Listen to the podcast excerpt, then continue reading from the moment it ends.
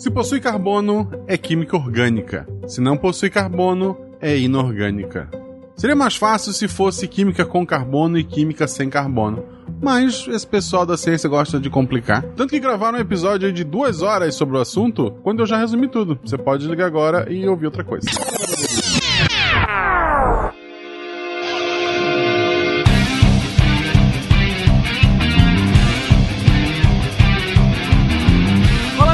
Pessoas, aqui Fernando Malto Fencas, diretamente de São Paulo, e hoje falaremos da melhor química, aquela que não tem carbono.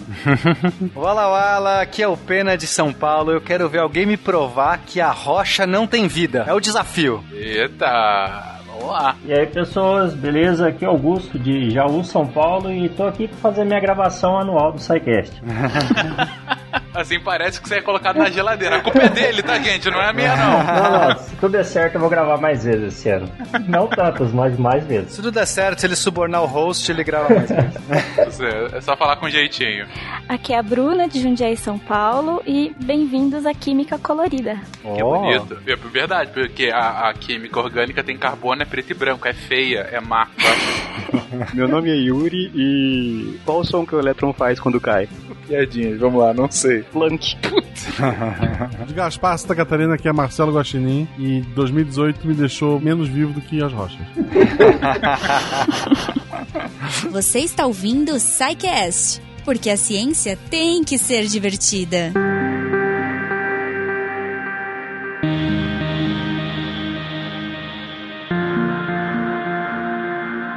Queridões, voltamos ao mundo da química, voltamos aqui para falar agora sobre química inorgânica. A gente teve um episódio, um episódio recente, em que a gente explorou justamente a química orgânica, em que a gente estava comentando sobre uh, o que faz da química orgânica ela, né? Quais, o que, que se estuda, quais são as principais propriedades do estudo e do que se estuda. A gente já teve alguns episódios, claro, que falou que da história da química e seu desenvolvimento acadêmico, seus usos práticos. E agora a gente chega à química inorgânica. Agora a gente vai falar sobre essa que para mim, não sei quanto a vocês, mas para mim foi a minha introdução à química, né? Quando você começa a aprender as propriedades do átomo e aí você começa a ver lá sal, base, óxido, ácido. Para mim é, é que eu tive primeiro inorgânica, depois orgânica, depois misturou as duas. Foi assim com vocês também ou meu colégio era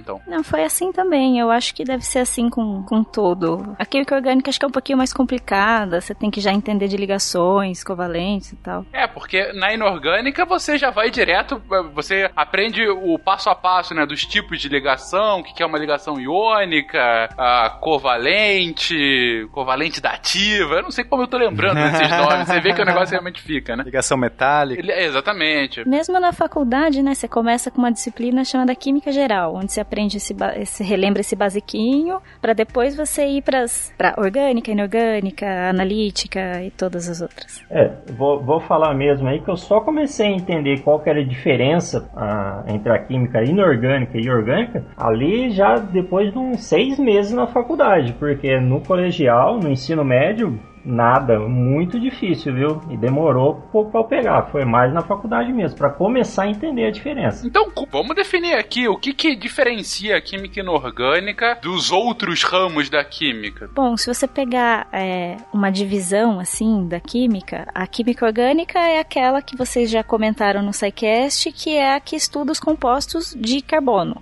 que começou como compostos que vinham dos organismos vivos. E é por isso que a química inorgânica ficou chamada inorgânica, porque vinha daquilo que não era orgânico, né? Tudo aquilo que não é estudado na orgânica é estudado na inorgânica. Eles chamavam de química dos minerais antigamente. Mas é meio doido isso, Fencas, porque é meio anacrônico isso. Tecnicamente, a química orgânica é a química roots. É, é aquela que começa lá na discussão aristotélica sobre os elementos e tal. Eles não estavam discutindo nunca a vida, né? Assim, A vida era uma coisa à parte. Eles estavam sempre discutindo é, o que formava a matéria, o mundo. Depois a gente vai ver tudo na alquimia. A alquimia basicamente é, é, é esse processo de transmutações de elementos e tal, sempre da parte inorgânica. Depois, quando a, gente, a química vai ser rebatizada e definida, parece que a inorgânica fica em função da orgânica, porque você define o que é orgânico e fala o resto é inorgânica. Mas tecnicamente é o contrário, né? Assim, a, a, todo o desenvolvimento da química ela parte da, do estudo inorgânico e de repente alguém saca que, nossa, talvez as coisas do nosso corpo também são química. E começa, acho que o trabalho de Paracelsus é, é, é, começa nesse sentido de falar: olha, tem coisas do nosso corpo que são transmutações químicas, então é a mesma coisa. Mas é, é o processo aí, acho que a roots mesmo era inorgânica, né? Uhum. Interessante, interessante ver esse desenvolvimento histórico. E só tem essas duas, gente? Eu, eu, vocês comentaram de físico-química, tem algumas outras divisões relevantes pra gente citar nesse início? Tem a química analítica, que é aquela de laboratório mesmo, né? Que você vai determinar se tem alguma substância ou algum elemento em alguma amostra, que aí seria uma química mais qualitativa, que você vai dizer se tem ou não alguma coisa, ou você vai determinar realmente, por exemplo, o teor de alguma coisa.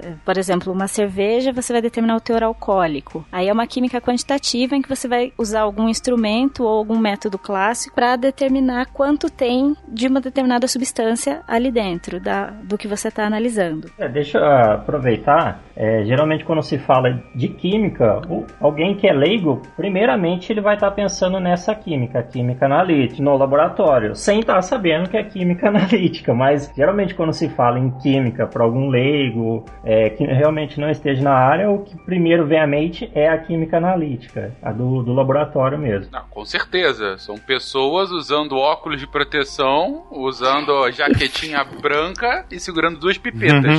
Frasquinhos coloridos. E frasquinhos coloridos, obviamente. Essa é a química do, do imaginário. Mas interessante saber que essa então seria a química analítica. que mais? É, tem também a fisicoquímica que você comentou, né? A fisicoquímica ela vai juntar princípios de física e de química. Eu acho que fica claro pelo nome, mas eu é exatamente. Sim, você observa, ah, por exemplo, você observa algumas reações e você vai abordar os fenômenos que estão envoltos ao redor. Por exemplo, na termoquímica você vai estudar reações químicas e os fenômenos físicos em que vai ter troca de energia na forma de calor, provocando alteração na temperatura. Ou você estuda a velocidade de uma reação, que se chama cinética química. Interessante. A gente já trabalhou alguns desses temas em episódios passados, tanto de física quanto até um que a gente falou muito sobre isso foi de cronofarmacologia, que o Bach explorou muito a questão justamente da velocidade de reação dos compostos, né, uhum, para que eles uhum. Atuem dentro do organismo. É, porque a, a físico-química ela parte de modelos físicos da matéria, átomos, moléculas, etc. Então ela se aproxima mais da física nesse aspecto, mas ela tem sempre a abordagem de transformações químicas ou energia interna de sistemas. Acho que é definir bastante, é, muito em cima disso, né? De você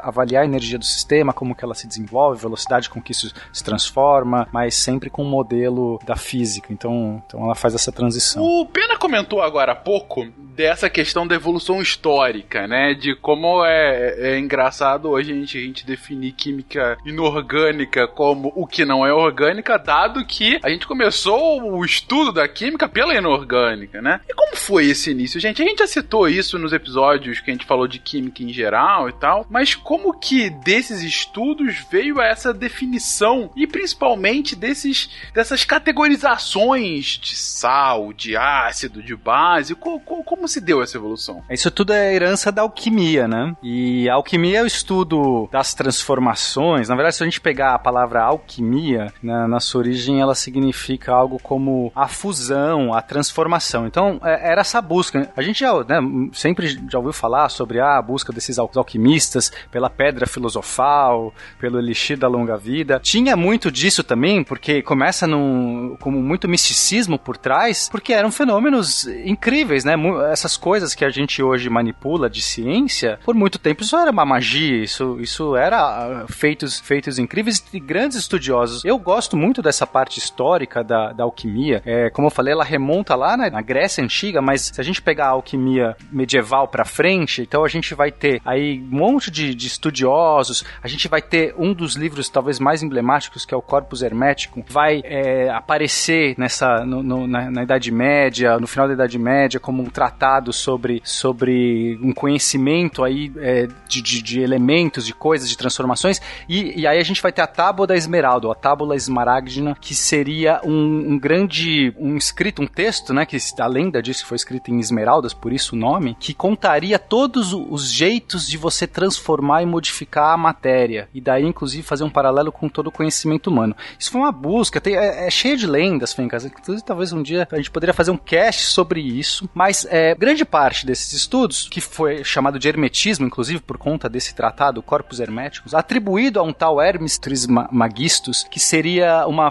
um deus egípcio, que também seria talvez um deus grego. Enfim, é toda uma figura mítica, tem um monte de coisa muito legal sobre isso, acho que não dá para entrar tanto nisso. Mas a gente vai ter grandes experimentalistas nessa época, um, um deles vai ser o Roger Bacon, é, o Robert Grosseteste, que são caras que vão, tipo, realmente fazer física ou ciência, né, nessa Idade Média. E aí no Renascimento isso vai ser recuperado em outros tratados, mas aí finalmente a gente vai ter um cara que é o Paracelsus. Paracelsus ele, ele resolve então é, olhar para esses processos e, e, ele começa a, a, a ele, ele, ele cunha, né? Não sei se ele cunha, mas ele começa, ele traz aí uma nova ideia que ele chama de atroquímica, que seria analisar os, o corpo humano, o funcionamento do corpo humano de uma maneira da química, com, com essas transformações. Quer dizer, se aproximar né, do, do, do que eles entendiam só como, como essa alquimia toda, com essa, essa parte do funcionamento do, do corpo humano. E assim a gente vai tendo bases científicas, ou o princípio da ciência, porque aí você não tinha mais como essa toda essa questão, uma essa questão do, do, do funcionamento da vida e tal, como algo puramente místico, quer dizer, se aproximou de algo da realidade que eles entendiam, que eles, né, tirando a galera que estava atrás do Elixir da Longa Vida e tudo mais,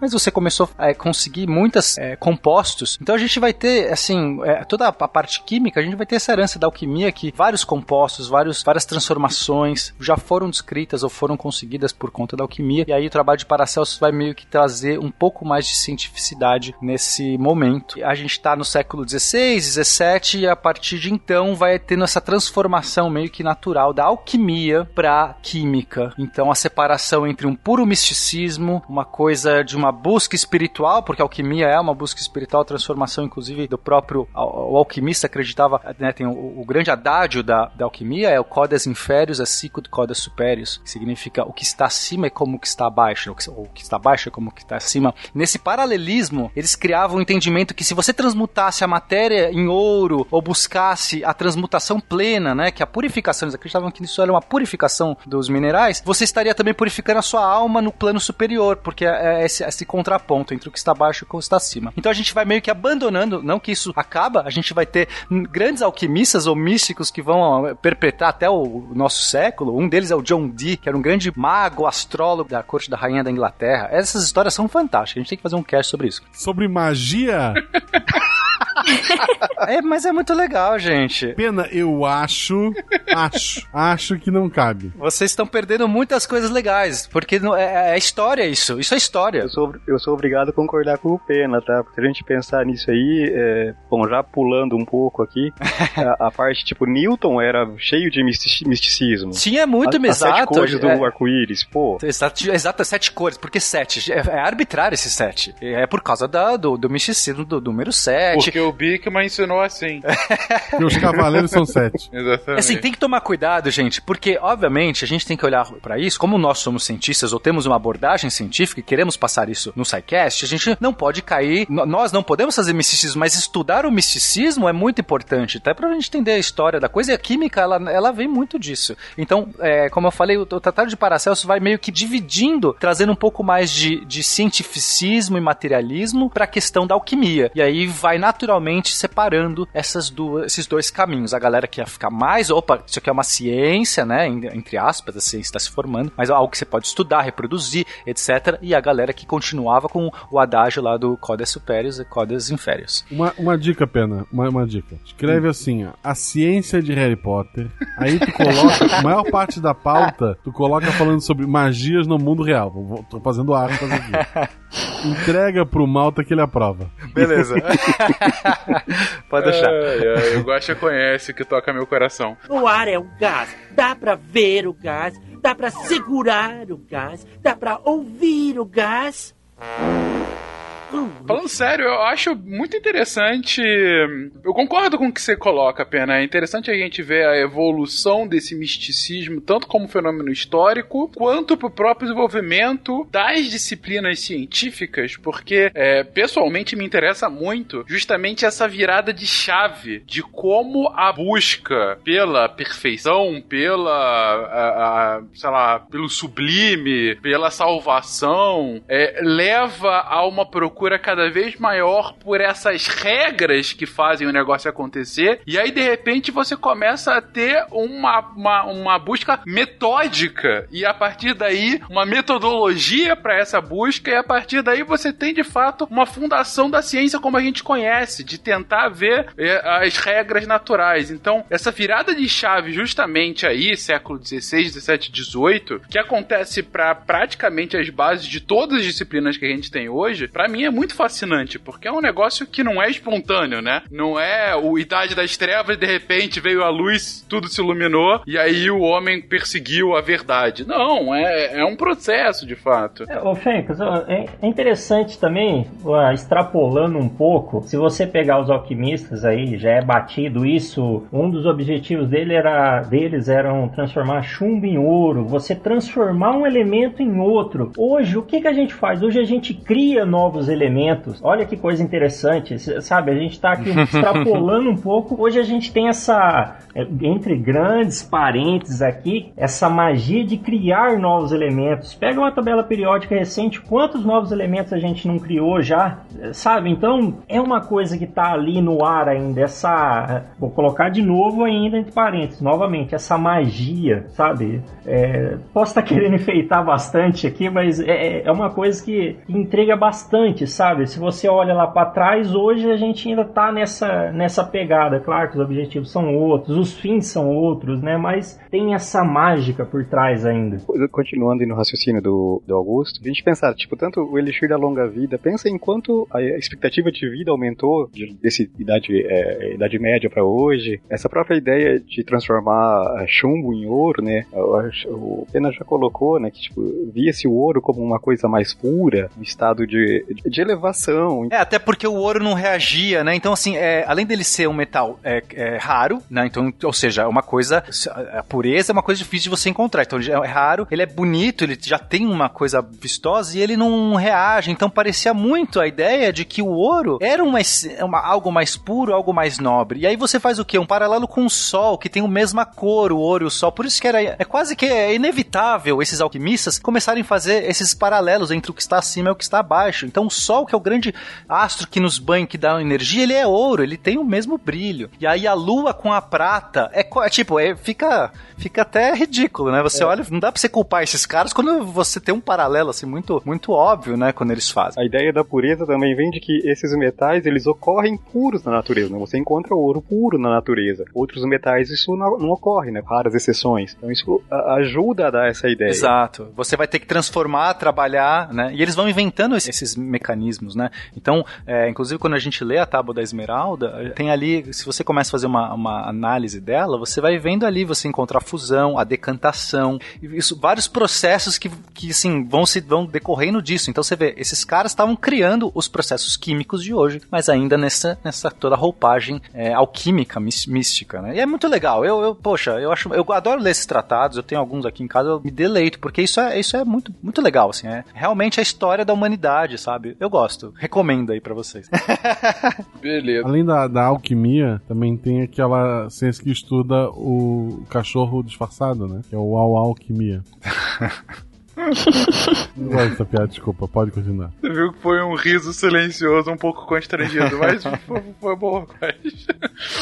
Mas, como o cast ainda não é sobre alquimia ou sobre como Harry Potter estava certo, voltamos aqui à química inorgânica, gente. E como que desse estudo, da, dessa protociência, da alquimia, chega-se às descrições básicas do que hoje a gente começa como química inorgânica? Digo, tem algum ponto de virada muito relevante? É algo que a gente não pode deixar de citar aqui? Um ponto marcante aí, bom, seria. Uh, já se separava as coisas como uh, o que vinha de seres vivos do que o que não vinha, né? Mas se a gente pensar, a primeira pessoa a usar. não usava substância, usava corpo, palavra, ele que separou as coisas entre corpos orgânicos e corpos inorgânicos, o Berzelos, isso em 1800 e, e alguma coisinha, assim, na primeira década de 1800, é, do século XIX, vou lembrar o ano exato. Os trabalhos dele são tidos como marco da separação da química orgânica e química inorgânica. Num primeiro momento, a química orgânica ganhou um pouco mais de atenção, né, com diversas substâncias sendo é, isoladas a partir de plantas, animais e coisas assim. Posteriormente, a química inorgânica começou a ganhar mais impulso, desenvolvimento da teoria atômica e a descrição de diversos elementos químicos que até então eram desconhecidos, né? Aí a gente vem, a gente já teve também aquele cast sobre tabela periódica, a gente está mais ou menos nessa época, né? Começou a se descrever, uma, já aumentou o número de elementos químicos conhecidos, começou -se a descobrir alguns padrões de repetição nas propriedades desses elementos, que levou ao desenvolvimento da tabela periódica. A partir disso, começou-se a, a notar algumas lacunas nessa tabela, né? E isso estimulou a busca por preencher essas lacunas. Então, quando houve né, esse desenvolvimento da tabela periódica, essas, essas novas substâncias, é, novos elementos sendo descritos, houve meio que um, um boom na química inorgânica. Começou-se a, a, estudar mais os, esses elementos, a ideia de átomo, ia mudar esse conceito de que o átomo era indivisível, né? Porque era uma coisa meio é, díspare você pensar que você tinha uma, uma, uma química para estudar a química de um único elemento, todos os outros elementos eram uma outra química, né? Essa separação é, entre orgânica e inorgânica, sendo orgânica química do carbono, separação meio é, grosseira. Mas era uma coisa meio é, díspare se a gente pensar. Tudo bem que a tabela periódica não tinha todos os elementos que tem hoje, mas mesmo assim já era alguma coisa que mostrava uma certa uh, disparidade mesmo né, entre o número de objetos de estudo de cada uma dessas duas divisões. O que você está dizendo então é que com o avanço do próprio pesquisa e com uma maior conhecimento que a gente tem de novos elementos, de repente viu-se a necessidade de, olha, se a gente conhece tudo isso e a gente está entendendo mais as leis de como esses elementos são constituídos, reagem, enfim, é possível que haja outros elementos aqui que a gente simplesmente não conhece, mas que deve estar na natureza. E, exatamente. E aí a busca por esses novos elementos acaba impulsionando cada vez mais pesquisa nesse sentido. A busca por esses elementos e a busca por como esses elementos se comportam, certo? Porque a química basicamente é, estuda as reações entre esses elementos, como que um interage com o outro. Então a gente tinha um campo da ciência que se dedicava à química do carbono, dos, do, das moléculas de carbono, e todos os outros elementos ficavam, ficaram em um primeiro momento é, meio de lado. Aí quando começou a ter esse é, maior desenvolvimento, esses outros elementos todos chamaram a atenção e diversos pesquisadores começaram a trabalhar mais, mais na química inorgânica também. Né? No século XIX, no primeiro momento, a química orgânica dominou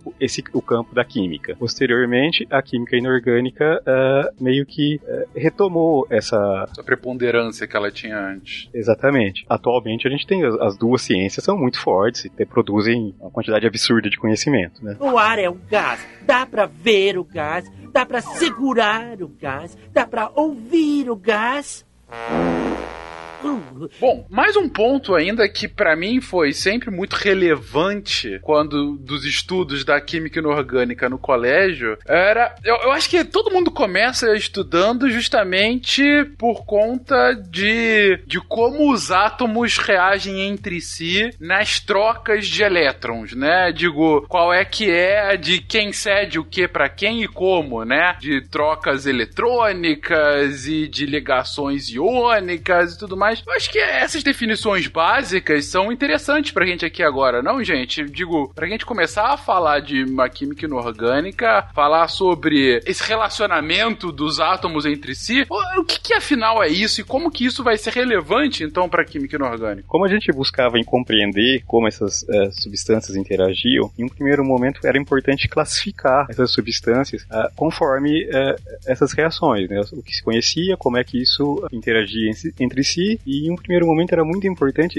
o- a gente não tinha todo o instrumental que a gente tem hoje, então eh, isso era muito mais limitado. A gente tem que, tem que entender isso, né? E hoje falar que eh, um sal se dissocia em água pode parecer extremamente trivial, mas naquele momento não era, tá? Então, num primeiro momento foi importante definir como essas, essas grupos grandes de substâncias reagiam, e um, um fator importante era como isso interagia com a água, por exemplo, que é um solvente está presente aí é, em grande proporção, né? Aí é aquelas definições que a gente, bom, que todo mundo viu no, no colégio, né? Sais, óxidos, ácidos e bases. Então, um- ácido, é, a definição de ácido, bom, houveram várias tentativas anteriores, mas a primeira tentativa, assim, que teve alguma ah, de definição de ácido que é, é relevante seria a definição de arrênios, né? Em que um ácido é qualquer substância que em água ah, aumenta a concentração de H+.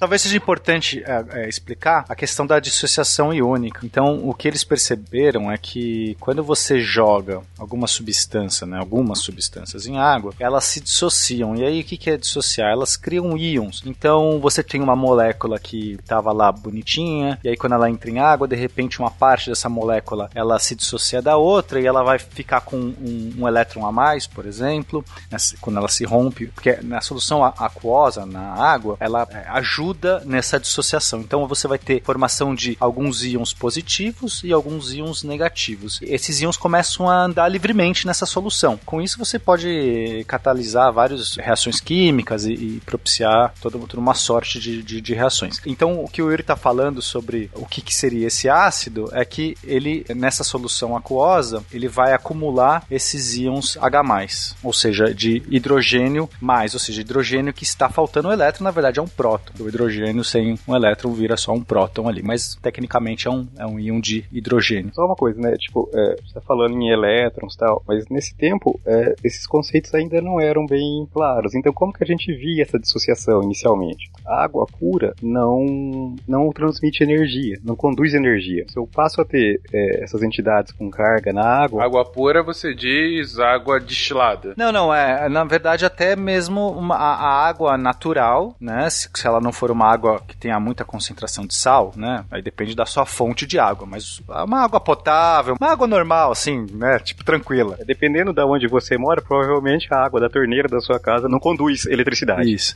Ou transmite muito pouco, né? Se você ligar, vai, uma pilha, coloca um eletrodo na água, um outro eletrodo, e aí põe numa lâmpada, não acende a lâmpada, né? Basicamente, a a água não vai, não vai deixar isso, a não ser que ela seja uma água com muitos íons. É justamente essa a questão. Quando você colocava alguma substância na água e você começava a ver que ela conduzia, ou seja, acendia uma lâmpada, fazia algum efeito elétrico, você sabia que algo ali aconteceu. Então essa era uma boa pista para que esse- tinha algum composto ali que eles não entendiam direito, mas eles conheciam o princípio da eletricidade, eles conheciam, já tinham desenvolvido pilhas e tudo mais. Então eles falaram assim, ó, ok, essa água aqui tem algum elemento, tem íons, né? Eles, eles já tinham essa ideia do que, que era um íon, porque você conseguia fazer é, é, efeitos de eletrostática, então você, você conhecia, se você atritava, sei lá, lã no vidro, você percebia que o vidro ficava, era atraído por, por um ímã, por exemplo. Então eles já conheciam esses efeitos, eles sabiam que isso acontecia, estava associado com eletricidade. Então acho que foi esse, esse foi os primórdios aí para eles fazerem esses testes. Entendi. Então, é, é interessante. Como não tinha nem a ciência do que, que é um elétron, né? Ah, não, eu tô vendo aqui o elétron sozinho, ali o próton. Não, se conduz ou não eletricidade é um teste para você verificar se de fato aquele composto agora tinha aquelas características que hoje a gente chama de ácido, né? Conhecendo isso, tipo, se eu colocasse uma, uma substância na água, ela passasse a conduzir eletricidade, poderia fazer mais alguns testes, um teste simples, como colocar uma peça de metal dentro desse, desse frasco. E eu colocar uma, uma peça de metal dentro de um frasco eh, contendo um ácido, eu vou observar eh, gás hidrogênio, e- evolução de gás hidrogênio. E o metal vai sendo corroído, né? Você vai vendo corrosão no, no metal. Daí se associou a presença desses íons H+, que então seriam convertidos em, em H2, né, que é o gás hidrogênio. Eu observava ali nessa reação com o metal. E é fácil você ver o hidrogênio porque ele é altamente explosivo, né? É o tipo de coisa que se você não tomar cuidado, você põe fogo em tudo. é, porque nessa época o que você tinha pra testar era isso, era ver como é que ele reagia com fogo, com a corrente elétrica. Ótimo. Se esse copinho aqui explodir, eu sei que é ácido, que beleza, assim é, é feito assim. É, tipo isso. Com bastante, emo com bastante emoção. Ótimo. Na verdade, até o próprio nome, né, que se for pensar, as primeiras coisas que eles foram testando foi, por exemplo, provar. O ácido era aquele que tinha sabor azedo, a base era aquela que tinha sabor amargo. Então, eles começaram bem do básico mesmo e deve ter tido alguns acidentes por aí. é, não, exatamente. Eles devem ter provado para garantir isso, né? Sempre tem um estagiário, né, gente? Pô.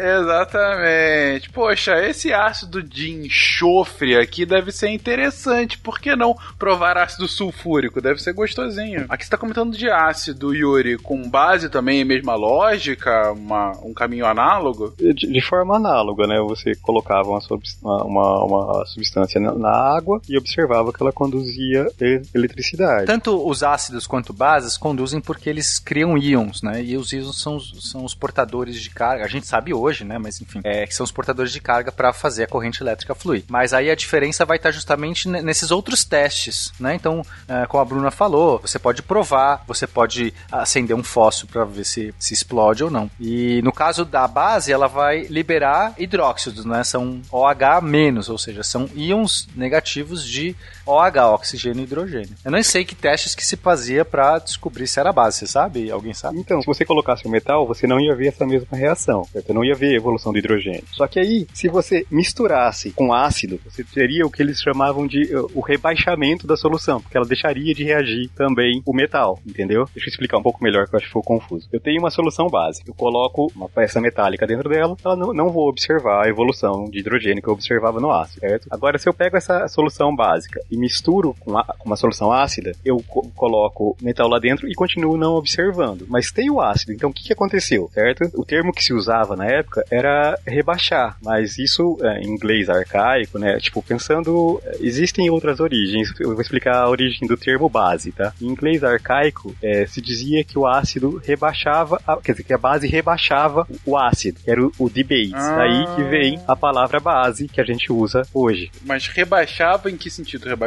Rebaixava em diminuir a concentração. Ah, né? diminuir, diminuir a concentração, do H+. Entendi. Olha, é, eu entendi. Olha, que interessante. É, eu acho que o ácido, o ácido é fácil de você perceber a reação que ele causa em metais, né? E você podia testar isso facilmente. Então, eu acho que o jeito deles verem a base era aquilo que meio que é, inoculava a ação do ácido. É que neutraliza o ácido, né? Neutraliza, olha aí. Neutraliza. Melhor do que, do que inocular. Que bobagem que eu tô falando.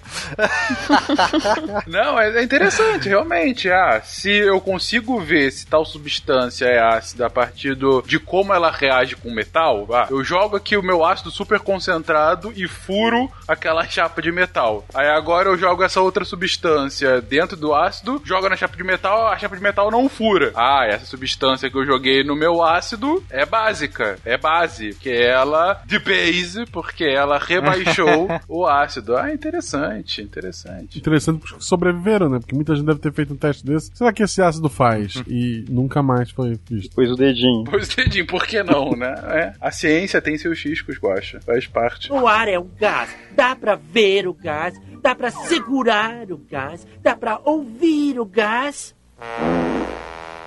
Ok, a gente comentou aqui de ácido e base até agora, mas um outro composto também muito comum são os sais, né? Também é dessa época, mais ou menos, é lá de Arrhenius que você começa a ver o que, que são esses sais? É, a, de a, definição de sal que a gente usa atualmente também é do Arrhenius. O sal era uma substância que também sofria dissociação, né? Também colocada em solução em, em água, né? Formando uma solução aquosa. Ela tinha essa propriedade de conduzir eletricidade, mas ela não tinha essas propriedades que você observava no ácido e na base. Então ela não, não apresentava esse aumento de hidroxila, né, de OH-, nem de H+, na solução. Então esse grupo de substâncias foi classificado como sal. Além disso, como essa época a experimentação era mais livre, elas eram salgadas. Né? É, o outro que teve que provar, né? Realmente foi, é muito interessante. Não, é, falando sério, o, ao ouvinte, e lembrando aqui o nosso ótimo episódio de sentidos, né? A partir do momento que você não tem a capacidade técnica de verificar como é que que é formado esse tipo de composto, você tem que usar os sentidos, é, verificar, eu digo, de, olha, sei lá, colocar num microscópio e ver lá os H, os H+, OH menos, sabe? Alguma coisa do tipo. Não. Você tem que usar o que você tem disponível pra fazer, pra é, analisar aquilo, né? Então, não é surpresa, ainda que seja temeroso, claro, que se tenha usado todos os tipos de sentidos nossos pra saber o que, que cada composto novo que se fazia tem como, como especificidade, né? Então, ah, isso aqui é mais salgado, isso aqui é, sei lá, isso corrói a minha língua, sabe? Isso, então, assim, você começa de fato a experimentar com os sentidos mil pra. Ah, esse aqui tem um, um cheiro específico que eu imagino que muitas substâncias têm, né? Na verdade. Então, enfim, a gente brinca aqui, é óbvio que hoje imagino ninguém vai jogar ácido ou sal na boca de alguém quando faz um negócio novo, mas enfim, não me surpreende, sinceramente. Ô, Fernando, mas interessante aí também, se engana quem pensa que essas análises não são mais utilizadas, não especificamente essas análises, eu digo análises sensoriais. Na química é muito utilizado a análise sensorial, principalmente na indústria alimentícia. Por exemplo, tem um tipo de etanol fabricado, etanol chamado neutro. Ele tem vários requisitos que ele tem que ser- que são preenchidos para ser qualificado aquele álcool como neutro. E uma das análises é uma análise sensorial do cheiro dele. Esse álcool ele vai principalmente ele é usado mais para cosméticos, se eu não me engano. E a análise sensorial de cheiro é uma das dos tipos de análise que ele é passado para ver se ele tá ok. Então, hoje ainda a gente usa análise sensorial. Eu acho que muita gente já viu produção de cerveja, você tem um químico ou, enfim, outra outra formação, mas você tem uma análise do paladar dela, próprio vinho, sabe? Análises desse tipo ainda são utilizadas. Ela começou lá atrás, hoje, claro que a gente usa de um modo mais seguro, mas ainda é utilizado. Então não é nada é, absurdo pensar que esse tipo, não, esse tipo de análise não existe. Só fazer um adendo aí. Eu tive um professor na, na faculdade de, da parte de geologia que ele fazia do teste com a língua na rocha pra, pra ver acidente. Eu espero que ele já esteja aposentado. Eu trabalho num, num lugar que são vários laboratórios. E o pessoal do laboratório de bebidas, eles fazem, uma das análises é o organoléptico, que é provar as bebidas. Olha só, que beleza. Organoléptico é um bom nome, inclusive, hein? O que, que você é? Eu faço uma análise organoléptica. Divertido de falar. E óxido, gente? O que, que, que tem aqui de diferente dos outros três? Bom, óxido é a parada que acontece quando você mistura algo com oxigênio. né? Não, nem tudo, mas grande parte das coisas com oxigênio. Porque o oxigênio, Fencas, ele é um cara que adora roubar elétrons. O oxigênio, ele, tipo, tem uma tara por elétron. Quando ele encontra outra substância, ele rouba os elétrons daquela substância e faz ligações. Nesse processo de roubar, ele faz uma ligação. Então, a gente encontra ferrugem, é o grande clássico de óxido, né? Você vê o óxido de ferro, é a ferrugem. E o oxigênio, inclusive, o oxigênio, quando surge na nossa atmosfera, ele é altamente corrosivo, né? Ele, ele reage muito, ele matou grande parte da- dos seres vivos, 90% de todos os seres vivos morreram quando teve o período da superoxigenação da Terra, quando as plantas começaram a produzir oxigênio. Porque no começo ele era muito reativo, ele é muito reativo, e os seres que estavam ali não conseguiam lidar com, com isso. Então, é, toda vez que o, o oxigênio se faz um acoplamento com outra, outra molécula, no qual ele recebe esses elétrons para ele, rouba esses elétrons, ele vai formar um óxido. É, é sempre impressionante quando a gente para pra pensar realmente do oxigênio, né? Digo, pra, pra um químico é ok. Imagino que pra vocês não deve ser impressionante, que vocês já devem vir isso há muito tempo. Mas essas informações, tipo, ah, o oxigênio matou 95% dos organismos na Terra. É, é, é contraintuitivo hoje em dia pensar nisso, né? Mas enfim. Quanto aos óxidos, um outro óxido que todo mundo aí vai conhecer é areia. A- Areia é óxido de silício, basicamente. Pra mim, areia tem cara de sal. Mas a areia não se dissolve. É verdade, se fosse sal, se dissolveria, né? Tem cara, mas não tem gosto de sal. Bom ponto. Já sabemos que pelo menos duas pessoas nesse cast comeram areia quando eram criança. Quando era criança, opa.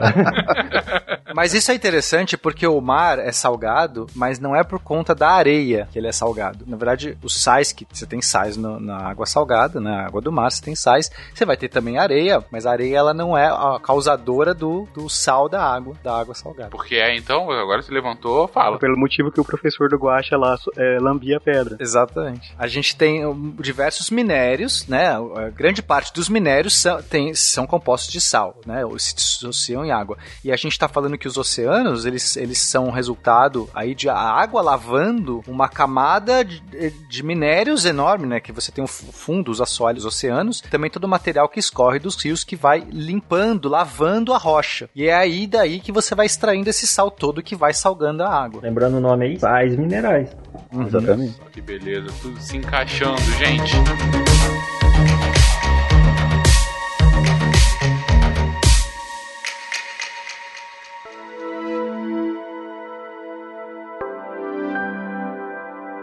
Beleza, a gente definiu aqui então as quatro funções principais, as quatro divisões principais que tem na química inorgânica, o ácido, a base, os sais e os óxidos.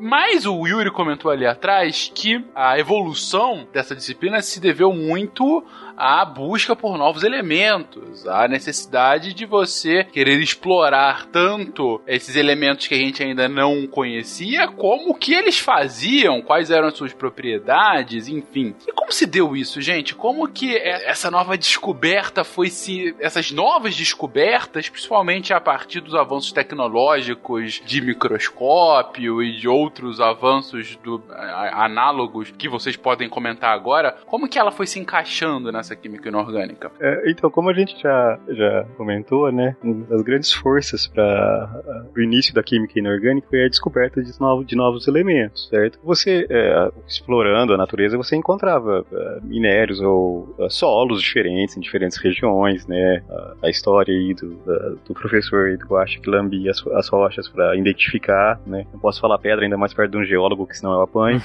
é. então você observava que essas, essas rochas apresentavam uma composição diferente, comecei a estudar isso cada vez mais, e isso começou a permitir a identificação desses novos elementos. Então, uma série de coisas uh, começaram a surgir que deram ferramentas para isso. Né? O Fencas já falou diversas vezes em microscópio, o microscópio não é exatamente uma coisa muito útil para um químico inorgânico. Tan, tan, tan.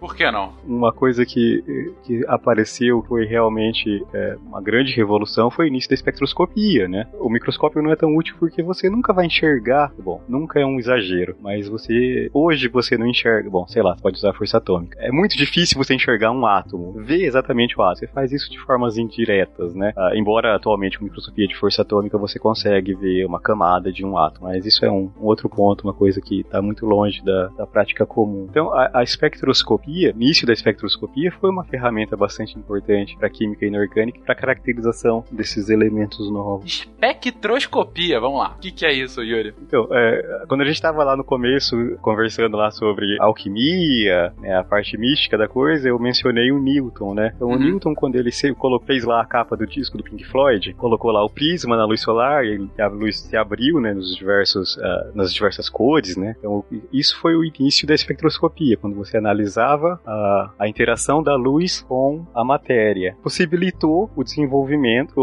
a, a identificação de diversas uh, substâncias. Então, num primeiro momento, como a gente pode pensar nisso? É, esse experimento inicial do Newton com o prisma na luz solar, isso foi se ampliando e aumentando essa abertura da luz. O que, que foi descoberto? Que cada elemento, cada composto, só lembrando aí que a gente tem um espectro de luz, né? Vamos aí as sete cores do arco-íris, tem os comprimentos de onda, que desculpa, eu não vou saber quais são os comprimentos de onda, as medições, mas o que eles descobriram, de forma geral, é que cada elemento, cada composto, ele absorve um comprimento de onda específico. Então, vou jogar um valor aqui, tá? Eu não, não vou lembrar certinho os números do, dos comprimentos de onda, mas se eu tenho de 0 a 1000 e eu quando coloco um átomo, algum, algum composto lá que tenha carbono e eu jogue uma luz nele e a luz que passa por ele, eu vejo toda a luz que passou por ele, menos um comprimento de onda específico. Esse comprimento de onda específico é o comprimento de onda específico que o carbono absorveu. Então eu posso colocar alguma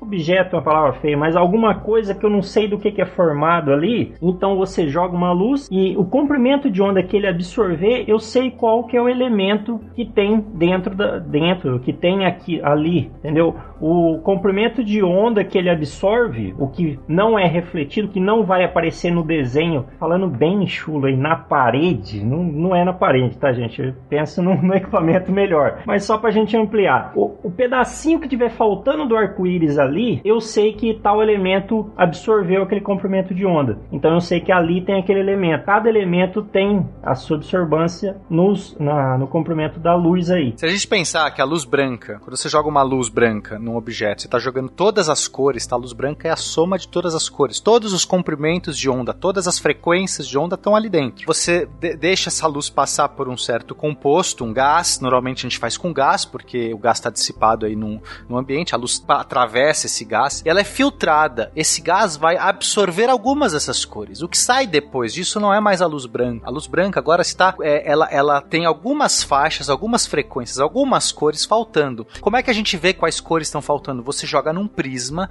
o prisma vai abrir a luz branca em todas as suas cores, você projeta isso no anteparo e você olha, tem um arco-íris bonitão ali? Não, não tem, tá faltando aqui um amarelo. Bem no meio aqui tá faltando uma coisa amarela, opa, tá faltando aqui um vermelho. E aí você sabe exatamente o, com, o composto que tem ali dentro, porque essas faixas você vai catalogando. Eu sei que, sei lá, o flúor vai absorver tanto, eu sei que carbono outra coisa, e aí você vai catalogando os componentes, os elementos químicos, pelas suas faixas de absorção. É um método bem elegante. Não, bem interessante. Mas se eu jogo, por exemplo, isso, vocês estão comentando de um elemento, né? Digamos assim, um gás que tem só um elemento. Ah, tem lá hidrogênio no ar, joguei, e aí não tem o meu vermelho, porque o hidrogênio absorveu o vermelho. Eu tô aqui exagerando. Uhum. Ah, Uhum. Mas e se for um composto? Digo, se tiver um gás, sei lá, com quatro, cinco, seis elementos, e eu boto a luz lá. Aí você vai ter uma somatória de todas essas, essas absorções. E aí você vai você fala assim, será que é um elemento lá puro que está absorvendo essas quatro faixas? Porque na verdade, Fencas, eles não absorvem só uma faixa, ele absorve também harmônicos dessa faixa. É um pouco mais complexo,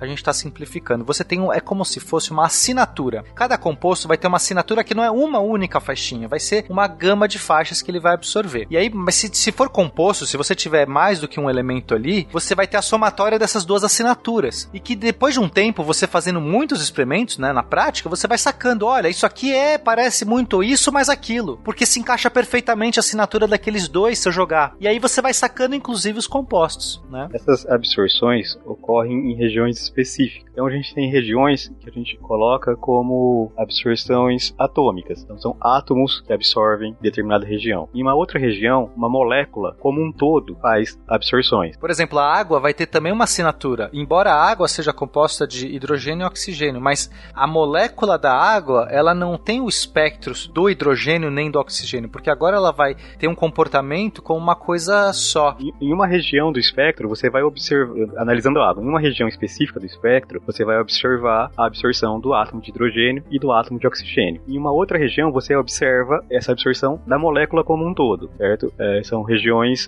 separadas no espectro. São a- a- as análises. A técnica é a mesma, mas a região é um pouco diferente. É como se eu trocasse a lente do microscópio. Eu queria fazer um protesto que o- esse exemplo ele é mais fácil pro Pena do que pra gente. Como ele é daltônico, ele consegue achar mais vermelhos do que os outros. Então, Olha, só quero dizer que eu também sou daltônico e sofri muito em aulas de química analítica. Ah, o Yuri também? Olha só. é, é um complô, hein? Olha é aí. o complô dos a daltônicos. maioria Claramente a revolução está começando. É, essas é, tipo, a gente está colocando aqui é, de uma forma no espectrômetro, né, onde você observa os comprimentos exatos das, das luzes, mas pode ser feito de uma forma um pouco mais simples. É, tipo, é pegar uma solução contendo um determinado elemento, um determinado sal de um determinado elemento e jogar isso no fogo, numa chama. A chama vai mudar de color, dependendo do elemento, essa chama vai mudar de coloração. Isso é um teste, é, bom, era um teste muito realizado, hoje isso é feito instrumentalmente, você ainda pode usar essas, tec- essas técnicas clássicas, né, mas em laboratórios, é, provavelmente aí onde a Bruna trabalha, ela vai ter lá, ela ou quem trabalha especificamente com essa área. No laboratório lá, o pessoal usa o fotômetro de chama para determinação de potássio, e aí a gente até vê a chaminha ficando laranjada, e usa também o espectrômetro de absorção atômica para vários outros elementos. É realmente um equipamento muito usado. Não, já, já que a gente tá falando de daltonismo, eu lembro bem, quando eu tava, não sei se na faculdade, no colégio, que a gente tinha que pegar o, o bico de Bunsen lá e jogar uma É paradinha. o teste de chama. É, o teste de chama, é isso que eu tô falando. Teste de chama. E eu não via porra nenhuma. O pessoal falava, tá verde a chama, que verde, que verde, não tem. E eu ficava fingindo que eu tava, ah, legal, ver, é verde? Então vou anotar verde aqui, porque. eu- Poxa, primeira aula experimental de química e você não, Não, participou. gente, é, só via quando era azul. Quando mudava pra azul, uma parada muito assim azul, eu via. O resto se era laranja, vermelho, amarelo. Meus colegas eram muito, muito divertidos, gostavam muito de mim, cada um respondia uma cor diferente. Que ótimo. Se eu não me engano, é com esse mesmo processo que eles identificam do que os planetas são feitos. Não é mais ou menos isso? Por exemplo, como é que o pessoal sabe que, que em Júpiter, quais os gases que tem lá em Júpiter, alguém já foi lá em Júpiter? Não foi, mas o pessoal sabe, é através de- dessa, desse tipo de análise. A luz do Sol, é, a gente já falou isso no- nos casts de, de astronomia, de, de exoplanetas, por exemplo. Como é que a gente descobre se um exoplaneta, ou, ou mesmo um planeta aqui do sistema solar, qual a composição da atmosfera?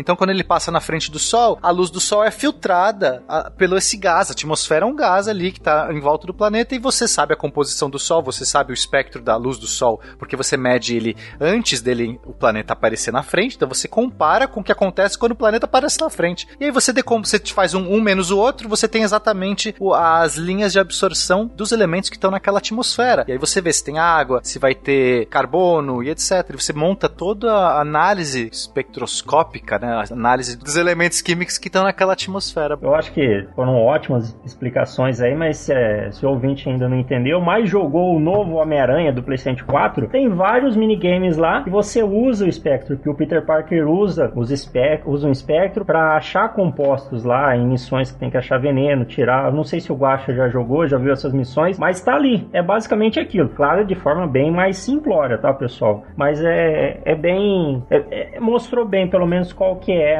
a intenção da análise. Guacha, você jogou o Homem-Aranha? Sim, Eu também. É, é realmente muito bom. Ouvintes jogam.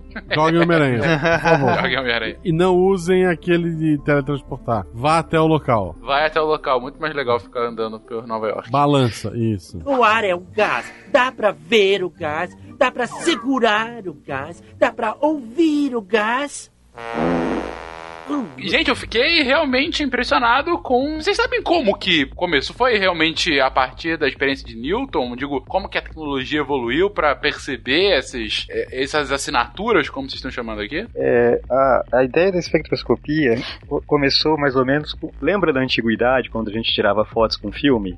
Sim, sim, muito tempo atrás. Isso, na antiguidade, remota. Sim, tinha aquela entidade divina chamada Kodak, né? Que era Isso, é, de- dessa, dessa época que a gente tem que começar a conversar. Quer dizer, eu vou usar um exemplo disso aí. Então, nesse, esses filmes, eles eram de um sal de prata. Quando expunha isso à luz, né, ele é, reagia e marcava lá, né, a, a- a luz ficava ah, impressa, não sei se impressa é a palavra certa. Não, ele ficava opaco. É, esse, esse aleto, esse sal de prata, quando você a luz passava, é, é, fazia uma reação química. Não sei exatamente qual é a reação química, mas ele ficava opaco a passagem da luz. E aí você fazia um filme e depois você esse processo químico você estabilizava ele por conta de alguns outros compostos que a gente usava o revelador e o estabilizador, não lembro exatamente o nome do estabilizador.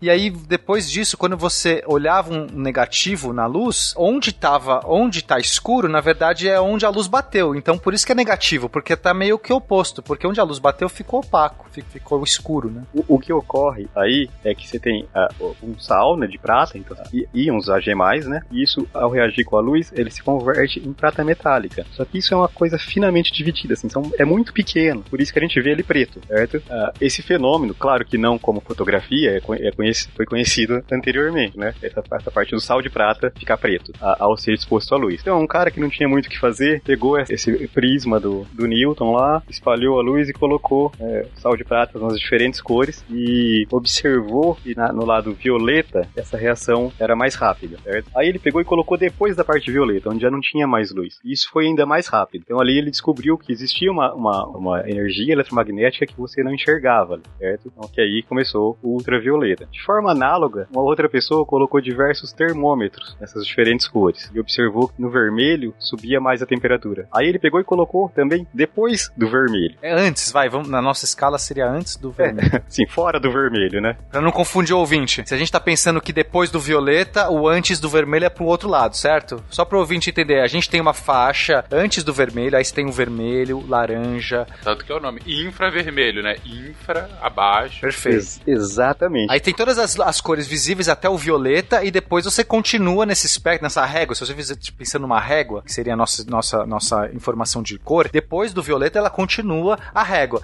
Nós não enxergamos nada que esteja abaixo do vermelho e acima do violeta. Simplesmente nosso olho olha ali tá preto, não, não tem nada, né? Você só vê o que brilha mesmo na régua entre esse vermelho e o violeta. Só que o que o Augusto, o Augusto não, o Yuri tá falando é que eles fizeram testes que provaram, que mostraram que tinha, tinha coisa acontecendo na região que a gente não enxergava, tanto abaixo do vermelho quanto acima do violeta. No abaixo do vermelho esquentava mais, então tinha algum processo que estava ficando mais, estava absorvendo aquela energia do sol ou da luz e transformando em calor, e acima a gente via que a reação química dos aletos de prata, dos sais de prata, estava acontecendo mais rápido, então tinha também mais energia agindo ali, fazendo aquela parada acontecer. Então eles descobriram aí que o espectro eh, eletromagnético é muito mais amplo do que que a gente enxerga. A gente só enxerga uma fração dessa, desse espectro, que é o que a gente chama de luz visível. E você ouvinte que pensou, hum, talvez isso explique fantasmas? Não, não explica, eles não existem.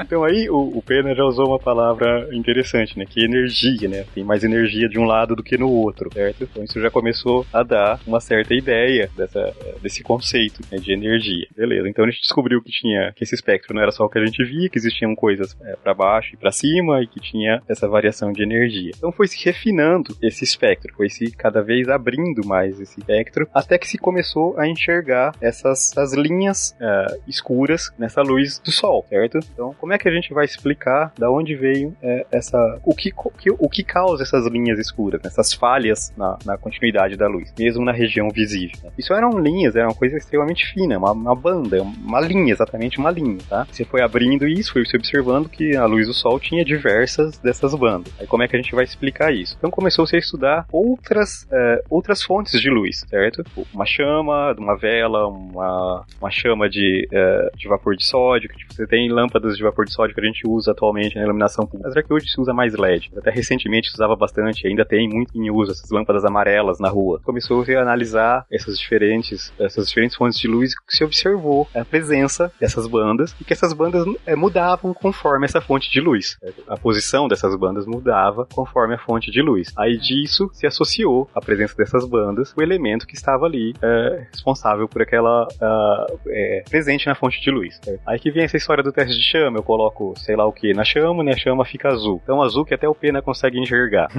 Então é uma- isso aí tem uma característica específica que a gente tá vendo. A- E o Yuri fala jocosamente, sendo também daltônico. É, sendo que ele também não enxerga. Não, porque eu não consigo enxergar nem essa. Então azul você não enxerga? Porque eu não enxergo nem essa. O meu ponto é esse. Eu lembro que o cobre, eu acho que o cobre tinha uma parada que deixava azul. é Cobre isso, azul. galera? Cobre azul, eu adorava o cobre, eu via. Cobre, cobre!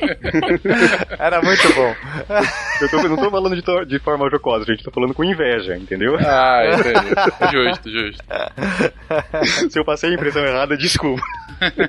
Mas entendi. E aí, a partir daí, foram vendo outros elementos. Então, aí a gente tem que pensar que esse, esse, esse instrumental começou a ser melhorado. Até que o quem teve assim o primeiro espectrômetro assim, é, atribui-se essa construção a- ao Bunsen, do bico de Bunsen, e o Kirchhoff, da, como é que chama, de eletricidade? Pena, sei que é físico. É, é o, é, é o Kirchhoff, é. Que É um cara que trabalhou com malhas. Ele tinha, ele fazia os trabalhos em malhas de malhas eletromagnéticas, de, de circuitos elétricos. Ah, então, o Bunsen, é, ele é, começou a trabalhar com a chama, é, e até que o Kirchhoff que deu a ideia para ele de usar os prismas para separar isso, usar alguns tubos com alguns fluidos específicos para conseguir uma separação melhor, tal. Aí os dois criaram o que, se- o que teria sido o primeiro espectrômetro de chama, que foi usado, foi descrito e depois reproduzido e melhorado até os equipamentos que, que a gente tem atualmente, certo? Então, eles já começaram a estudar os elementos já conhecidos e começaram a fazer essa, essa catalogação dessas bandas. Tal elemento produz banda tal e tal, né? E aí você tem uma. ah, ah,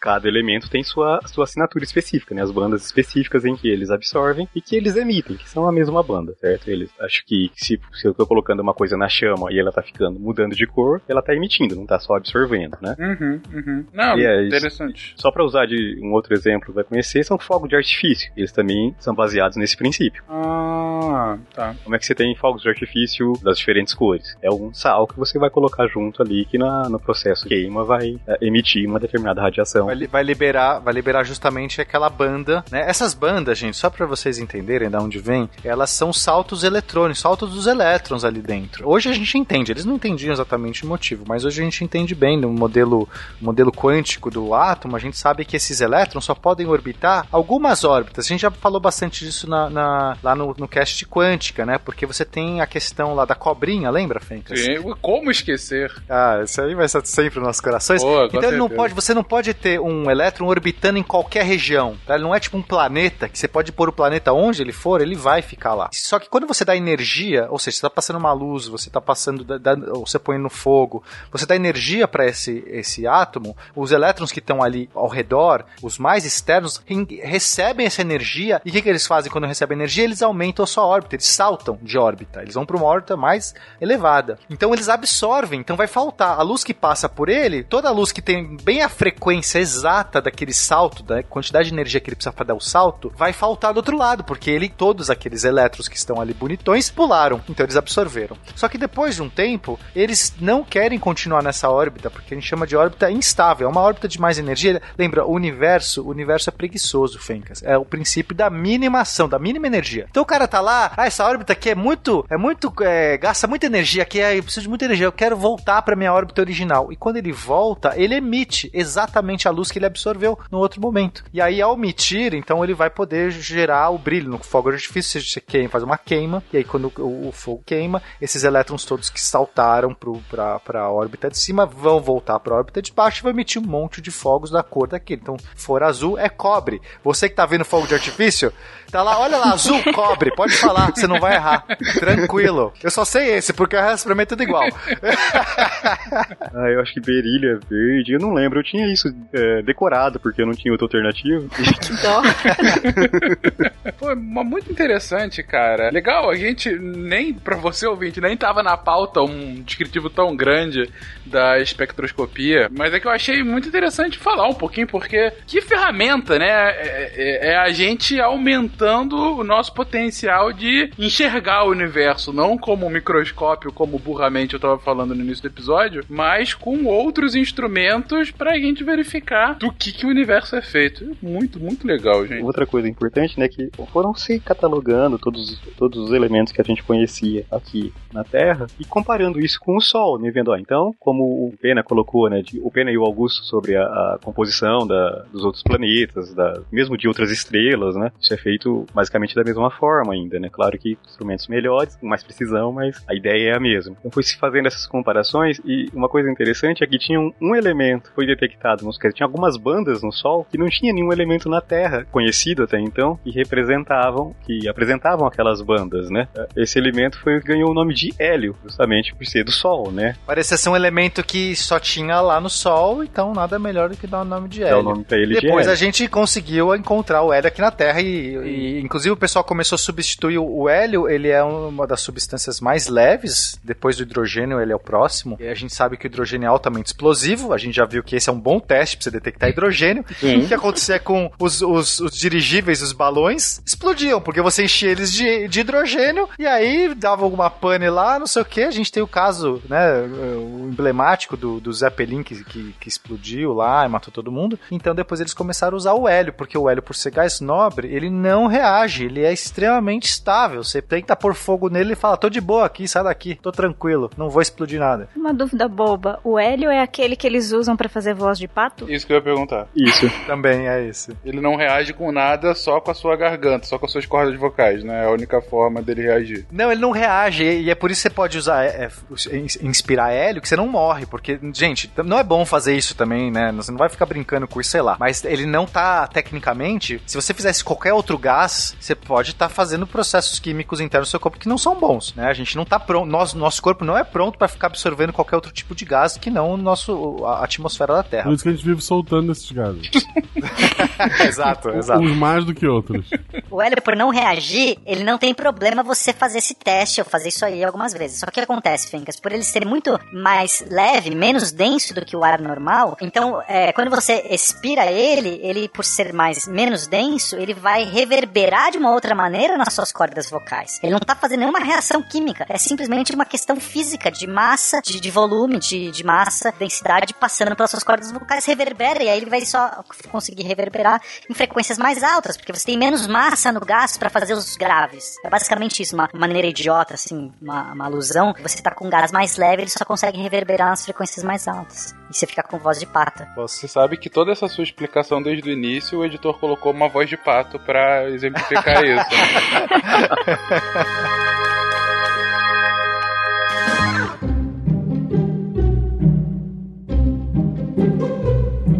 Falando é, no hélio, já que a gente já entrou aí, né, o hélio é um, tido como um gás nobre justamente por isso, né, que o Pena já colocou, que ele não reage. A, a princípio, a descoberta dos gases nobres também foi um marco interessante né, na, na, na, química. Justamente por eles serem pouco reativos, é difícil você detectá-los, né, pensando que, nessa, principalmente nesse, nesse início da química, a detecção era feita dessa forma, através de como isso reage com aquilo. Se isso não reage, como é que eu vou ver isso, certo? Então, começaram a estudar, né, obviamente, a composição da atmosfera, tentando purificar nitrogênio da atmosfera, o nitrogênio é o principal gás da, da atmosfera, existia uma, um erro na medida, assim, sabe? Ela, ela não, não dava o valor que se imaginava que ela daria. Quando você ia purificando essa, esse nitrogênio, você media a densidade desse gás e ele não dava o valor que você acreditava que ele tinha que dar, entendeu? Mas se você produzia esse nitrogênio por uma reação química, tipo da amônia, por exemplo, ele batia o valor uh, teórico que seria do nitrogênio puro. Mas se eu começava a purificar da atmosfera, eu não conseguia, não conseguia uh, medir esse valor, não chegava nesse valor. Tinha um, um, erro ali que eu não conseguia, que não se conseguia explicar. Por muito tempo se imaginou que existia um nitrogênio 3, né? Como existe o ozônio, que é O3, imaginou que poderia existir um, um nitrogênio 3, mas se você passar uma corrente elétrica pelo oxigênio, você produz o ozônio. Então tentou se reproduzir isso com o nitrogênio e não se conseguia, então não se conseguia provar a existência desse nitrogênio 3. E como é que eu vou explicar esse, esse erro na, na medida do, da, da densidade do nitrogênio que eu obtenho da atmosfera. Certo? Também se lançou mão daí da espectroscopia, fazer análises espectroscópicas desses gases e se detectou lá a presença de, de umas bandas que não correspondiam à do nitrogênio obtido é, de forma sintética, né, obtido a partir da amônia. Até que se melhorou as técnicas de purificação, né, destilação de, de gás atmosférico. Isso foi caminhando até que se conseguiu é, o primeiro gás nobre a ser isolado foi o argônio. Está presente na nossa atmosfera, mas uma quantidade extremamente baixa, mas através dessa purificação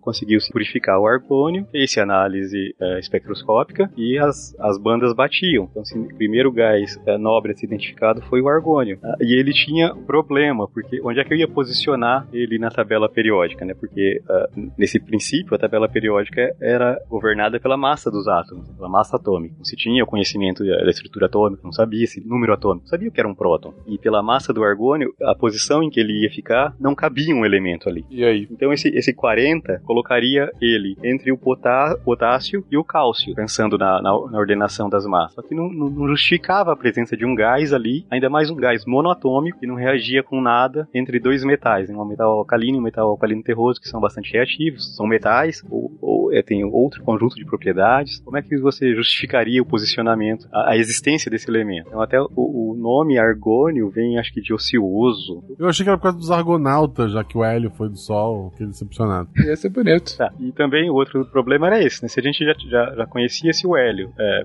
descobriu-se o hélio e o argônio, um com massa atômica 4 e o outro 40, não existia nada entre esses dois, né? não existia um outro é, gás nobre entre eles, né? isso não, não fazia muito sentido. Pro ouvinte em casa entender, uma boa analogia, você vai na arara de, de blusa, tem a M e a GG. Aí você pensa, falta alguma coisa. que analogia boa, eu gosto. Perfeito essa analogia. E aí, como que eles preencheram com a G e os demais? Continuou se estudando a atmosfera, melhorando as, as técnicas de destilação do ar, né? E é destilação mesmo, gente. Você vai colocar esse ar, só que a destilação, geralmente, a gente faz, pensa em destilação, a gente pensa em aquecer e separando os vapores, né? Aqui, pouco ao contrário, a gente vai esfriando e separando os líquidos, tá? É, foi se melhorando essa técnica até que se descobriu, depois do, do, do argônio, o xenônio, o neon e criptônio. Tá? Então se preencheu esses, o que seria essa coluna de gases nobres, foi então criada essa família, né, na tabela periódica, né, que a gente tem hoje como família 18, é, a última coluna da tabela periódica, são dos gases nobres. E a pro principal propriedade deles são que eles são monatômicos, né, eles existem um átomo isolado, praticamente não reagem com nada. E a questão da, do posicionamento disso na tabela periódica com relação à massa atômica, isso foi corrigido quando se, é, se estabeleceu a estrutura atômica. Hoje a tabela periódica ela é, a, ela é com função do número de prótons, do número atômico. Aí não existe mais esse erro em função dessa, dessa correção. É, o que eu consigo entender dessa história que você conta, Yuri, é que você tinha uma pré-concepção sobre o arranjo dos elementos com as informações que você tinha antes. Com a chegada dos gases nobres, que eram que apresentavam características muito diferentes dos outros elementos e por motivos que à época se desconhecia, os químicos tiveram que repensar esse modelo de estrutura da tabela periódica, que é um grande catálogo, né, do, do de tudo que constitui o universo, para fazer, para adequar esse novo tipo de elemento bem específico. Falando, olha, beleza, é um elemento que não tem a ver com os demais, mas que está aqui por conta de outras características, no caso do peso atômico, né, daí ele está colocado aqui, mas ele tem características bem diferentes, e a partir daí se dá a necessidade de repensar essa enciclopédia, essa, esse catálogo, o modelo, para que se adeque à, à, nova realidade, né? E não o contrário, e não negar a existência, ou ah não, foi um erro, o argônio não existe, você tá maluco. Não, mas interessante. Embora muitos tenham afirmado isso. não, posso imaginar. Isso é normal também, né? É, muitos achavam que era simplesmente um nitrogênio mais pesado, né? Uma forma de nitrogênio 3, que o que eles estavam detectando, porque justamente estavam purificando nitrogênio, mas o peso não batia, e aí a, a, o slot, o valor que eles estavam calculando já estava tomado na tabela periódica, porque era uma tabela periódica baseada na massa. E é natural você pensar isso, Fencas, porque no começo eles estão achando o quê? Que cada átomo tem uma massa diferente, eles detectam variação de massa quando eles medem, sei lá, um oxigênio e um hidrogênio e vê claramente que eles têm massas diferentes. E então eles catalogavam na massa, né? Ou seja, na quantidade de matéria que eles mediam ali dos elementos. Então, é, e é fácil você medir isso porque você consegue isolar uma substância e você consegue é, pesar isso de alguma maneira e aí você tem uma densidade, você descobre a massa do elemento. Mas não é tão simples assim, é, é um pouco mais complexo, tem a ver com o número de avogadros também, mas não é o importante para a pauta. Mas eles tinham métodos de conseguir calcular a massa dos elementos. Mas quando eles acham um elemento que tem algumas características lá ali na espectroscopia e tal, diferente, mas que tem a mesma massa de um outro elemento que já existe, eles falam, ok, temos alguma coisa errada aqui. Ou a gente está errando aqui, não é esse elemento, e aí muitos alegaram que isso, mas depois foram vendo que tinha alguma coisa de fato. E aí eles pensaram, ok, então você pode ter dois elementos com a mesma massa. Tem outra coisa que diferencia o elemento. E aí nasceu a classificação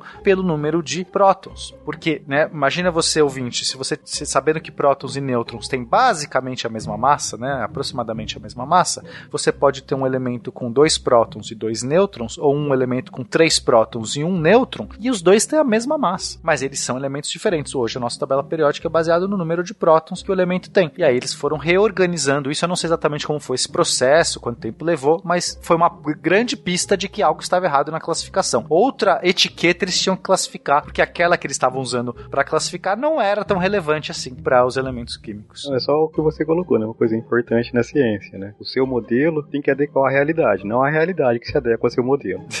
Exato. Acho isso muito relevante, em especial no nosso momento político agora. Sem críticas sociais aqui, mas vamos lá, continuando.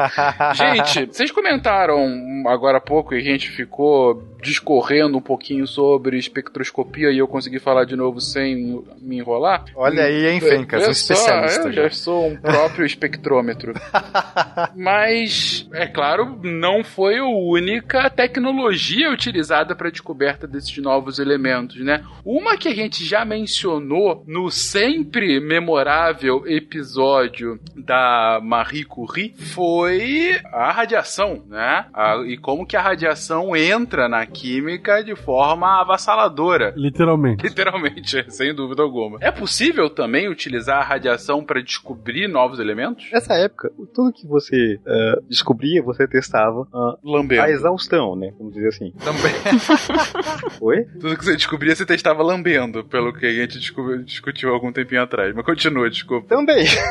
Então, tipo, foi assim quando se descobriu a, a, eletricidade, né? Então você colocava, passava uma corrente elétrica por tudo e queria saber o que ia acontecer. É, com a radiação isso não foi diferente. Primeiro que a radiação, né, todo o desenvolvimento dos estudos de, de, radiação da Marie Curie, anteriormente do, do Becquerel, são, foram extremamente importantes para o estabelecimento do modelo atômico que a gente tem é, hoje, né? Então, é, a partir do desenvolvimento é, desse modelo atômico, que você a gente pode é, basear, corrigir os erros que tinham no modelo anterior e aprimorar essa tabela periódica e começar a preencher as lacunas ali existentes, né, os, os erros de posicionamento, tudo isso se deve à correção do modelo atômico, né, o modelo que a gente tem atualmente. Sei lá, talvez eventualmente venha a mudar, né, nada garante que ele vai continuar representando a realidade uh, ah, para sempre. Né, pode, pode se vir novas descobertas e, e, uma nova necessidade de correção nisso. É o que a gente sempre fala do SciCast. Se você, querido ouvinte, estiver ouvindo isso em 2000 1142 e ouvi o modelo atômico, ah, aqueles jovens do início do século 21 que falavam ainda de modelo mal atômico. Mal sabiam quântica, né?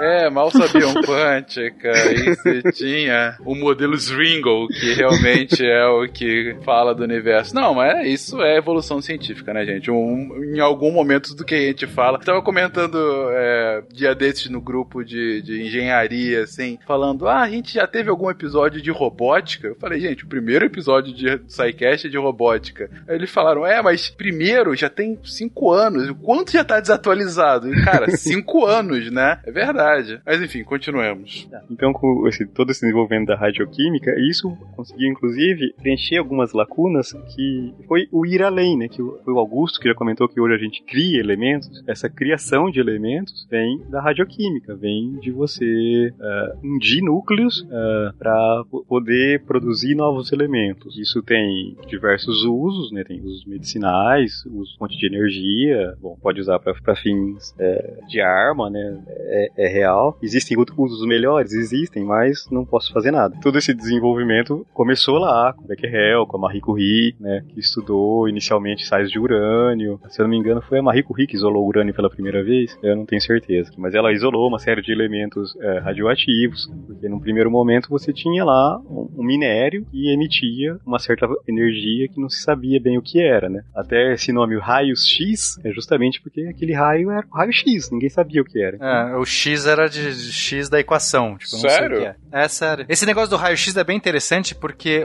esse raio X surge de um experimento que eles faziam com um tubo de raios catódicos. Esse, eu sei que esse nome parece complexo, mas é basicamente um tubo de televisão daqueles antigos. Não sei se o ouvinte conheceu um tubo de TV, uma, um, uma TV antiga, aquela TV de tubo, mas é aquilo, basicamente aquilo. Como é que aquilo funciona? Então você tem, você aplica uma, uma, uma tensão, você tem um gás ali dentro desse tubo, você aplica uma tensão no catodo e no anodo ali dentro, e isso acelera elétrons que estão nesse gás, eles são acelerados e você vai ver um raio que incide, que vai bater nessa tela. E eles conseguiram perceber que esses, esses raios eram negativos, porque você podia, se você colocasse um ímã ao redor, eles se defletiam. E eles, olha, isso aqui tem carga elétrica, isso aqui é negativo. E a matéria, eles fizeram isso com teste com vários elementos, perceberam que isso era uma característica de todos os elementos. Todos os elementos emitiam, né, que você podia colocar né, o gás dentro desse tubo, ou mesmo nem, nem precisava pôr gás, dependendo da tensão que se aplicava, você conseguia produzir esses raios. E eles notaram que esses raios, então, eles é, tava alguma coisa estava acontecendo na matéria que estava é, acelerando partículas de dentro dessa matéria negativa. Foi assim, inclusive, que eles detectaram que existia um elemento que eles chamaram de elétron. A existência do elétron foi, foi por esse tipo de estudo.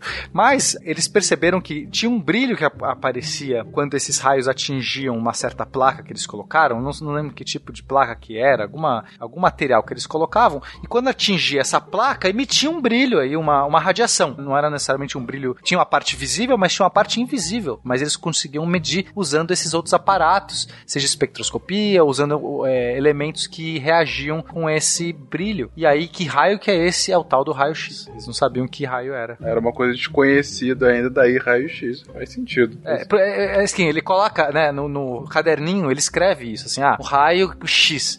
Mas foi meio que só um nome, assim, só pra, enquanto eles não davam um nome melhor, enquanto eles não entendiam melhor o efeito. Ele tinha que pôr uma coisa ali. Só que o nome ficou bom. Depois as pessoas continuaram falando, ah, o raio-x, o raio-x, ah, então é o raio-x mesmo. Até hoje a gente chama de raio-x, não tem, não tem nenhum, não faz nenhum sentido ser esse X. Esse X é só por causa da história mesmo, tá parado. O que me faz pensar muito se os X-Men também vão ter esse futuro. Mas é interessante que você comentou também, Yuri, agora há pouco, que você tem o desenvolvimento da radioquímica, né, como você estava comentando, e todas as, as descobertas em torno dos elementos e essas ações ainda justamente desconhecidas, mas como que mais recentemente é o que a ciência consegue manipular esses, eh, essa radiação e utilizar em prol de algum avanço científico, como ela ajudou a moldar o século XX, né? Digo, como você colocou, de remédios a bombas, né? É, a gente pode mencionar o quão relevante foi esse avanço e o quão relevante foi, inclusive, para o nosso tema aqui de hoje, de novos elementos, né? A partir dessas fusões dos núcleos, né? Como você tinha colocado. A tabela periódica recentemente foi preenchido uh, o sétimo período, né? O sétimo período, você diz aquela a última linha. A sétima linha. Uhum. E a cerimônia da IUPAC, né? Da Interna Associação Internacional de Química, que reconheceu, vamos colocar entre, entre aspas, né? Completar a tabela periódica, se deu aqui no Brasil, em 2017, na reunião da, anual da Sociedade Brasileira de Química. É, lembrando que muitos desses elementos, esses últimos elementos, são altamente instáveis e eles são mais só por capricho de preencher a tabela periódica, porque não tem nada que se, possa ser formada por isso, porque eles rapidamente se decompõem, eles, eles estão numa estrutura tão grande, inchada, que ele não consegue ficar muito tempo, ele já se decai em outros vários elementos, tá? É só por capricho. Existe uma teoria de que, teoricamente, tem uma ilha de estabilidade, sei lá em que peso atômico, você for aumentando a tabela periódica, você deve chegar em uma outra região de estabilidade. Mas isso é puramente teórico, tá, gente? Você tem, desculpa a pergunta, provavelmente é tolo perguntar isso, mas é uma teoria ou é um wishful thinking, sabe? Aquela coisa, tomara que aconteça. Não, é uma teoria com base em cálculos matemáticos, nos modelos existentes, mas é só uma teoria. Enquanto ninguém fazer isso, continua sendo uma... Sim, uma, uma hipótese ainda a ser confirmada. É, é a ser confirmada. O ar é o gás, dá pra ver o gás, dá pra segurar o gás, dá pra ouvir o gás. Para fechar o cast de hoje, eu vejo aqui o último ponto da pauta de bioinorgânica. Como assim? Se a gente começou falando que a, inorgânica, que a química inorgânica é justamente o estudo do não vivo, como é possível haver uma bioinorgânica e o que raios é isso? Aerolitos. Exatamente, aerolitos. E pode, pode, pode acabar o cast. Os compostos orgânicos, eles são compostos basicamente do que a gente chama de chomps, né? É carbono, hidrogênio, oxigênio, nitrogênio, fósforo e enxofre. Chomps? É, chomps. Dá o nome, dá o nome. Mas existem outros elementos que também estão dentro da gente e que são considerados inorgânicos. Por exemplo, o ferro na nossa hemoglobina, o magnésio dentro da, da clorofila é extremamente importante para a fotossíntese. Então acaba ficando meio que bioinorgânica, que você vai descrever o metabolismo, os outros elementos dentro do metabolismo dos seres vivos. Entendi. É, são os elementos que não aqueles mais essenciais para a orgânica, mas que ainda assim têm uma, a sua função dentro do que é orgânico. Ainda assim são essenciais. Ainda Sim. assim são essenciais, entendi. Esses elementos ocorrem tipo, no nosso corpo em uma concentração traça, uma concentração extremamente baixa. Mas a ausência desses elementos é, inviabiliza a vida como a gente conhece. A vida é baseada numa série de reações que são catalisadas uh, por meios enzimáticos e muitas dessas enzimas ocorrem como uh, em coordenação com algum metal, né? Então a, a, a, Bruna colocou já a hemoglobina, que tem o ferro, e sem uh, o ferro, toda a nossa respiração teria que ser completamente diferente diferente do que a gente, que a gente conhece, né? Porque é, é essencial para o transporte do oxigênio dentro do organismo a presença desses átomos de ferro na hemoglobina. Porque o, o oxigênio enferruja a hemoglobina, Fencas, e aí ele pode levar para todos os lugares do nosso corpo. Olha que legal. O sinal é por isso que é vermelho, né? Por isso que é É, vermelho. sério, isso que é vermelho. sério. Aham. É, mas é. eu não sei se é o ferro dá coloração vermelha, não é isso, gente? Eu aprendi errado. É, o oxidado. Sim. Ah, então tá bom. E tecnicamente ela não, não enferruja ali, mas tudo bem. Não, eu tô zoando. É, Não é enferruja, mas é uma reação química com oxigênio. Ela não reage, ela só coordena. Não reage, eu menti pra vocês, não reage em nada. só, só pega no bo... Pega na mãozinha. na mãozinha e leva.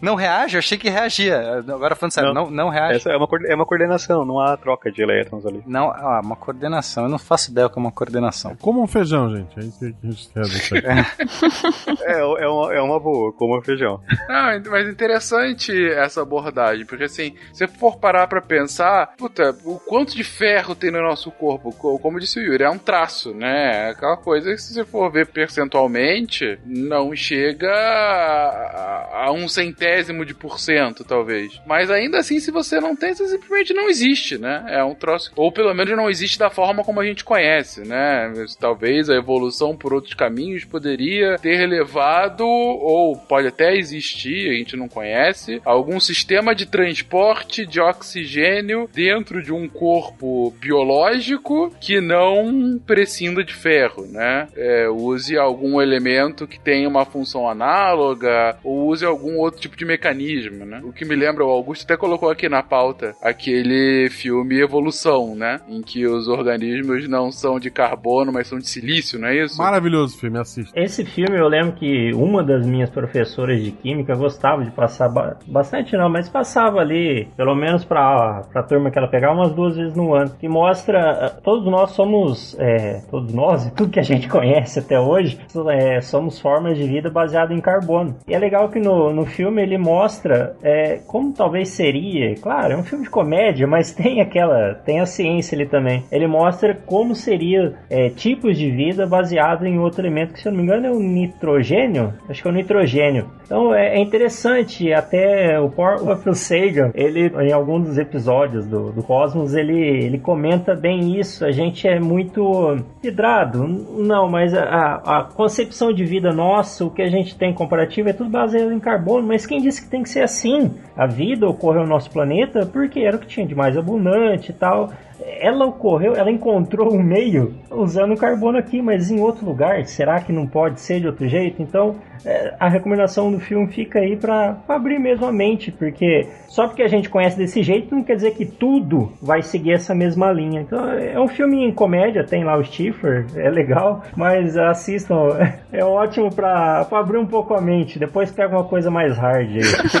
A única coisa que eu lembro desse filme é que era do shampoo. Do shampoo, né? Tem o melhor merchan da história do cinema. É verdade. É, não, era, não tinha negócio com shampoo com que, pra combater esse? Exatamente. É, porque eles fazem o mesmo caminho. Se a gente é baseado, se eu não me engano, é arsênio, né? Aí fazendo a mesma, o mesmo caminho do carbono para arsênio, eles fazem com nitrogênio e dá no selênio. E aí o que tem é, onde eles tinham bastante selênio, no shampoo anti-caspa que, o, que os caras usavam. Aí enche um caminhão de bombeiro de shampoo anti-caspa e beleza. Vamos enfiar lá no monstro gigante. É divertido. Eu lembro dessa história do shampoo. É a única cena que eu lembro também. o filme, o filme é divertido. Não, não envelheceu muito bem, não, com, com, com os efeitos especiais, mas vale a pena ainda, é divertido. É um filme bom, é um filme divertido, mas passar duas vezes no semestre é um pouco de matação, hein? Deixar registrado. Ah, pra quem não queria estudar, acho que dá pra passar até mais, né? Mas é, não é todo mundo que gosta do de química, né? Ah, que beleza de, de acabar o cast assim, Augusto. Excelente. Ah. Duas horas falando de química. Não, mas ó, a ge- a gente já entrou nessa questão em outro cast falando sobre a química no ensino médio, mas aí eu não vou me prolongar aqui não. Isso aí deixa quieto. É verdade. Bom ponto, bom ponto. Um link com uma coisa que a gente falou mais no começo do cast. É, como a gente falou, né, a tabela periódica ela coloca os, os elementos meio que reagem de forma semelhante na, no mesma, na, mesma lin- na mesma coluna. Então, abaixo do carbono na tabela periódica está o silício. Se especula sobre uma vida baseada no silício, né? E um lance aqui, por que que isso não acontecia, não, seria, foi foi impossível aqui na, na, na Terra foi justamente por causa do oxigênio, porque o oxigênio e silício reagem de uma forma muito forte, se ligam muito fortemente, tanto que a gente tem é justamente a areia, que é sílica, basicamente, né? Dióxido de silício. Prova que a areia não tá viva. Só isso. Ah. Eu não entendi essa, essa história, mas tá. Ele está desafiando. Por que, que a areia não tá viva? Não, é um desafio. Você mostra que não tá viva a areia. O pena que é uma desculpa pra conversar com pedra. Ah, Então, é difícil, essa parada é difícil. Não, mas ó, uma coisa interessante, uma coisa interessante é o seguinte, não é toda molécula ou toda substância que é feita de carbono e tal, que é, que é química orgânica. Até a gente tem o diamante, que é claramente um composto de carbono e é, é da física inorgânica, assim como a gente tem o gás carbônico também. Então, em- essa separação, né, da química orgânica e inorgânica, então a gente tem coisas que estão, que têm vida e que não são em carbono, e tem coisas que não têm vida e que têm carbono. É meio doido isso aí. É, a gente já teve essa discussão no de química orgânica, né? Sim, sim. Já sim, sim. É verdade. Então, droga. Estou me repetindo. Só, só reforçando, né? A presença desses elementos em quantidade de traço, elas são essenciais para a vida, tanto que a gente tem problema eh, de solos, né? Em determinado solo tem, é pobre em determinados elementos, ou rico demais em determinados elementos, nem vegetação vai crescer ali. Então, ah, esse, esse equilíbrio entre a composição química e a vida, ela, ele é bem... Bom, a vida como a gente conhece, né? Eu não vou provar que a areia tá viva ou deixa de estar viva. Então, a- o que a gente entende é, comumente por vida é, depende de um equilíbrio muito é, estreito entre essas, é, a presença e a ausência de determinados elementos. Beleza. Bom, fizemos aqui um apanhado bem superficial, mas ao mesmo tempo muito interessante da evolução química inorgânica e como que ela é estudada e o que ela estuda exatamente. Não tenho dúvida que você, jovem ouvinte, que não é da área da engenharia, no mínimo se lembrou de muitos conceitos que aprendeu na, no seu colégio. Seja isso pro bem ou pro mal, espero que pro bem. Mas, como disse o Augusto, a discussão aqui de como a química é dada no colégio já foi feita em casts anteriores, não é para esse cast que a gente vai ficar retomando agora, mas de qualquer forma é sempre interessante pra gente ficar vendo a evolução da ciência em si. E o que eu sempre acho muito interessante nesses casts de como que ah, as diferentes disciplinas conversam entre si e que muitas vezes a gente faz essa separação que didaticamente faz sentido, claro, no colégio, mas que no fim das contas é um, putz, o tempo todo aqui a gente foi de química pra física, agora no final falando de biologia o tempo todo e, e, e assim, e você não tem uma barreira, né? Você tem um contínuo, porque como a gente já comentou em outros casts, as divisões é, que a gente faz acadêmicas para que a gente consiga aprender melhor ou aprender da forma como a gente aprende hoje, a natureza simplesmente caga pra ela e continua existindo da mesma forma, né? Alguma palavra final, gente? Comam feijão e soltem gases nobres.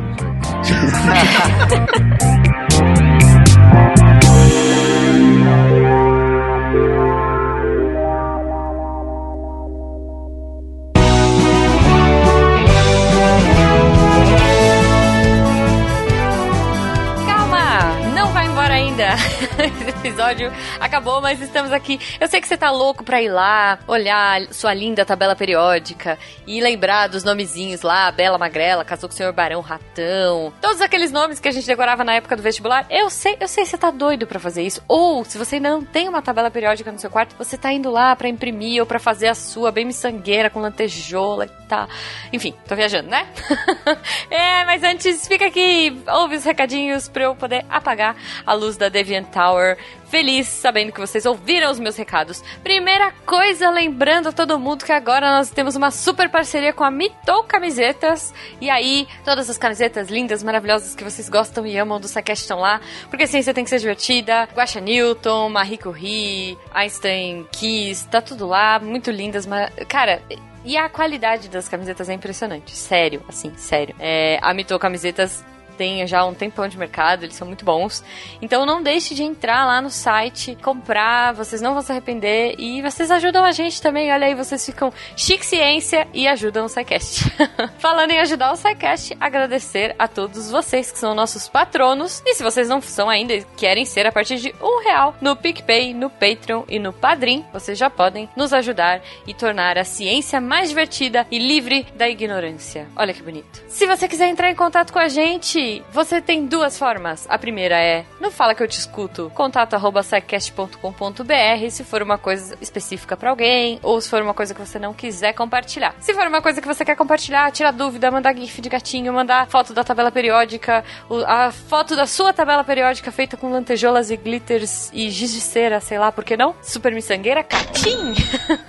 você pode entrar no post do Deviante lá no episódio do SciCast da semana e comentar. Com certeza outras pessoas interagirão com você e os nossos SciCasters com o maior prazer responderão as suas dúvidas certo? Então acho que é isso, gente. Agora vamos embora, vamos lembrar. Depois comentem aí qual é o elemento da tabela periódica que vocês mais gostam. Falem aí no post. Eu fico na dúvida, eu acho que o meu preferido é estrôncio, porque eu acho esse nome muito style. Então, por favor, eu, eu vou esperar, eu vou esperar. Ou me marquem lá no Twitter. Ah, aliás, não deixem de seguir as redes sociais, arroba no Twitter e no Instagram, certo? Então é isso. Um beijo e eu vou apagar a luz agora. Tchau! Se a ciência não for divertida, tem alguma coisa errada. Tem que ser divertida. A coisa mais divertida que tem é a ciência.